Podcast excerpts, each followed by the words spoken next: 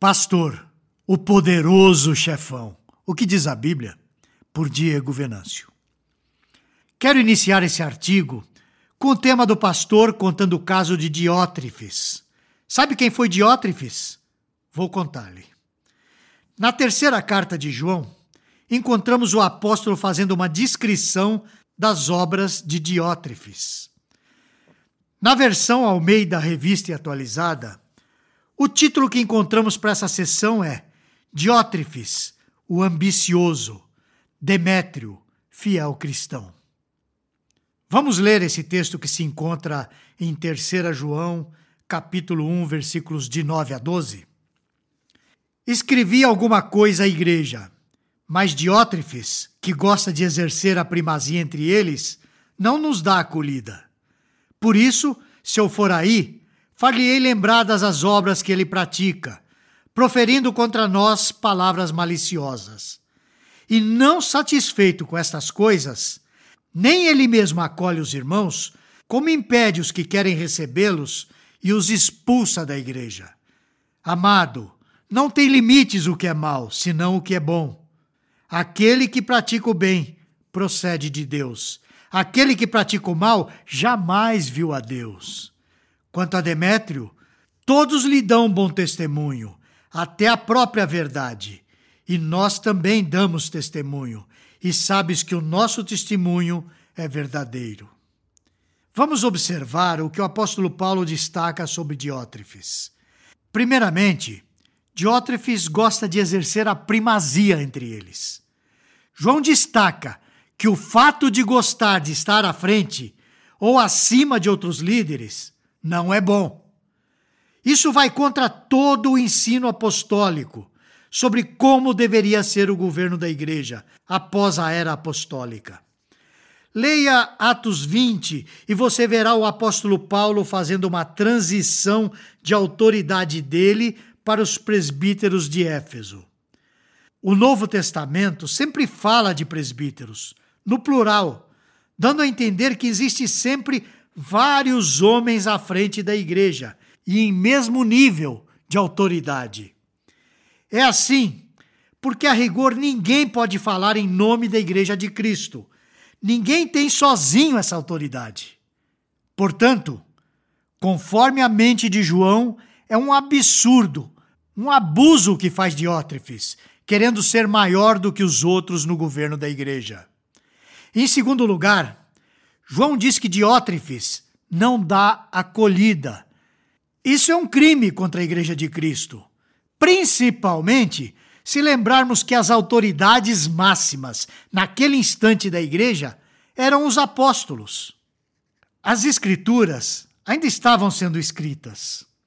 A Igreja tinha os próprios apóstolos, seus escritos, alguma parte dos evangelhos, dependendo do período, e o Antigo Testamento como meios de manter a igreja fiel àquilo que Cristo designou. Portanto, não receber o apóstolo seria um crime contra a fidelidade da igreja.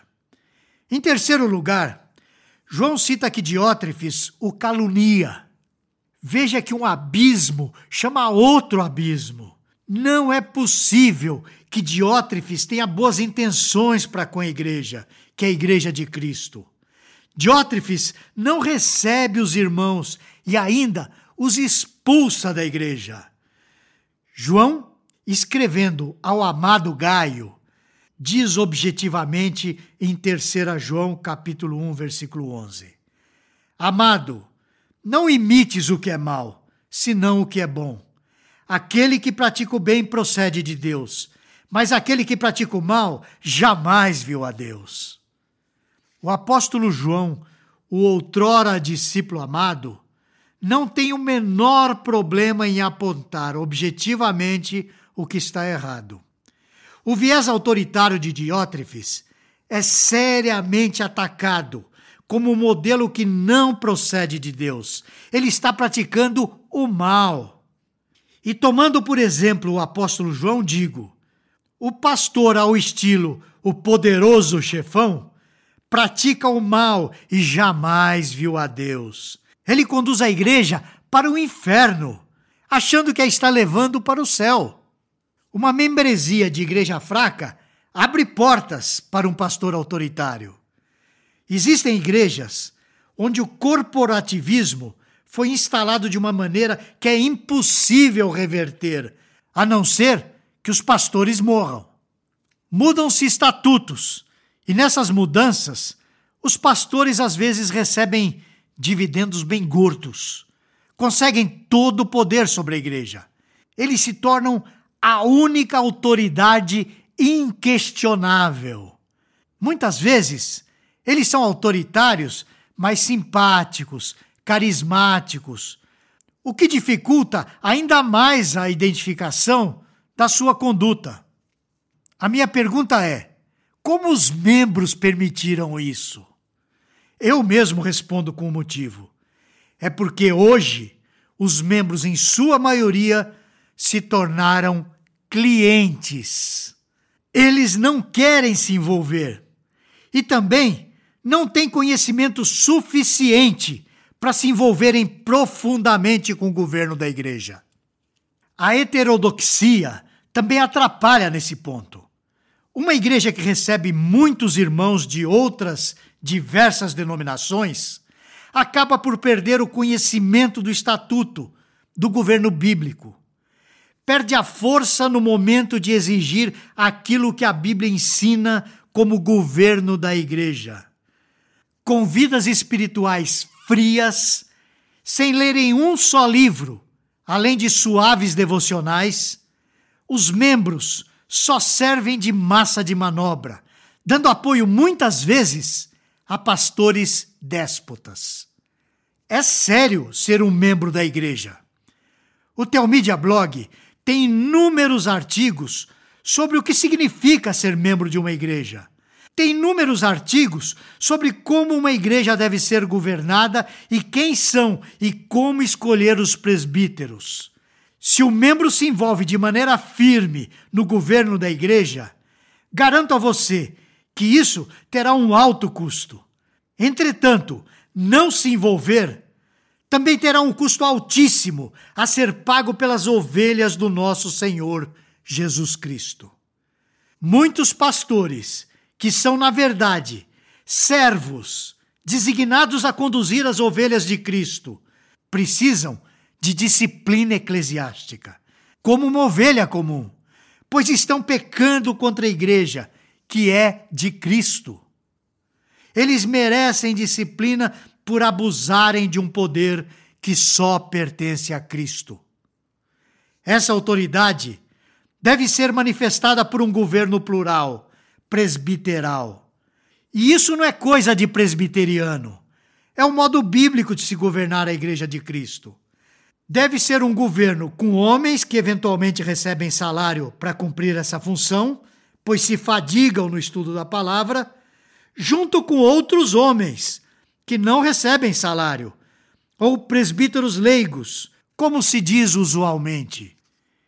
Então, tem que haver uma mistura de pastores que recebem da igreja e pastores que não têm vínculo financeiro com a igreja, para que a lisura nas decisões seja preservada. No entanto, com membros que não têm ideia de como se governa uma igreja, sem noção de como funciona uma assembleia, como disciplinar um pastor autoritário. É nesse ponto que eu acho esse artigo relevante. A maior parte das igrejas hoje em dia vive essa realidade, a despeito do que diz a Bíblia. É o apóstolo Fulano de Tal que diz como a igreja deve funcionar. E a palavra de Deus é usada apenas como ferramenta de manipulação, abaixo da palavra do apóstolo. A caricatura apostólica, porém, pode nos distrair, tirando os nossos olhos das igrejas tradicionais que ainda mantêm um figurão, um poderoso chefão, junto com uma liderança que se submete a ele e tem certo medo de ir contra o ungido, entre aspas, por vários motivos. A caricatura apostólica, porém, pode nos distrair tirando os nossos olhos das igrejas tradicionais que ainda mantêm um figurão, um poderoso chefão, junto com uma liderança que se submete a ele e tem certo medo de ir contra o, abre aspas, ungido, fecha aspas, por vários motivos. Esses motivos incluem, em primeiro lugar, falta de conhecimento bíblico. Incluem também alguma conveniência, tal como não vou romper com o pastor, porque a igreja tem uma excelente estrutura para as minhas crianças. Inclui também falta de convicção de que o governo da igreja precisa funcionar puramente conforme as escrituras ordenam. Ou o motivo é pura covardia mesmo.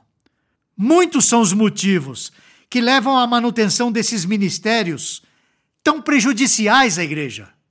Sei que as minhas palavras soaram pesadas nesse artigo, mas oro para que Deus lhe abra os olhos e lhe faça corajoso, que busque conhecimento e defenda a igreja de Cristo de tantos diótrefes espalhados por aí.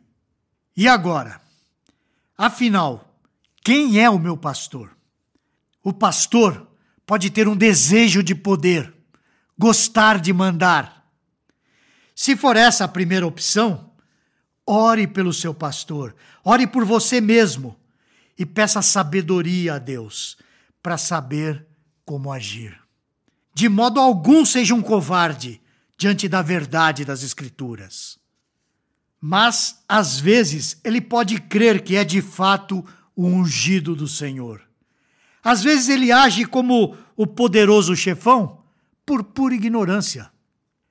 Para ajudá-lo, se for essa a segunda opção, ore pelo seu pastor. Dê de presente a ele os livros da série Nove Marcas de uma Igreja Saudável, da editora Vida Nova, e procure abertura para conversas francas sobre o governo da igreja. O que posso desejar, se for um caso ou outro, é que Deus o abençoe nessa empreitada. Você gostou deste post? Então compartilhe essa mensagem com seus amigos, sua igreja e familiares. Coloque o seu e-mail no nosso blog para não perder nenhum post.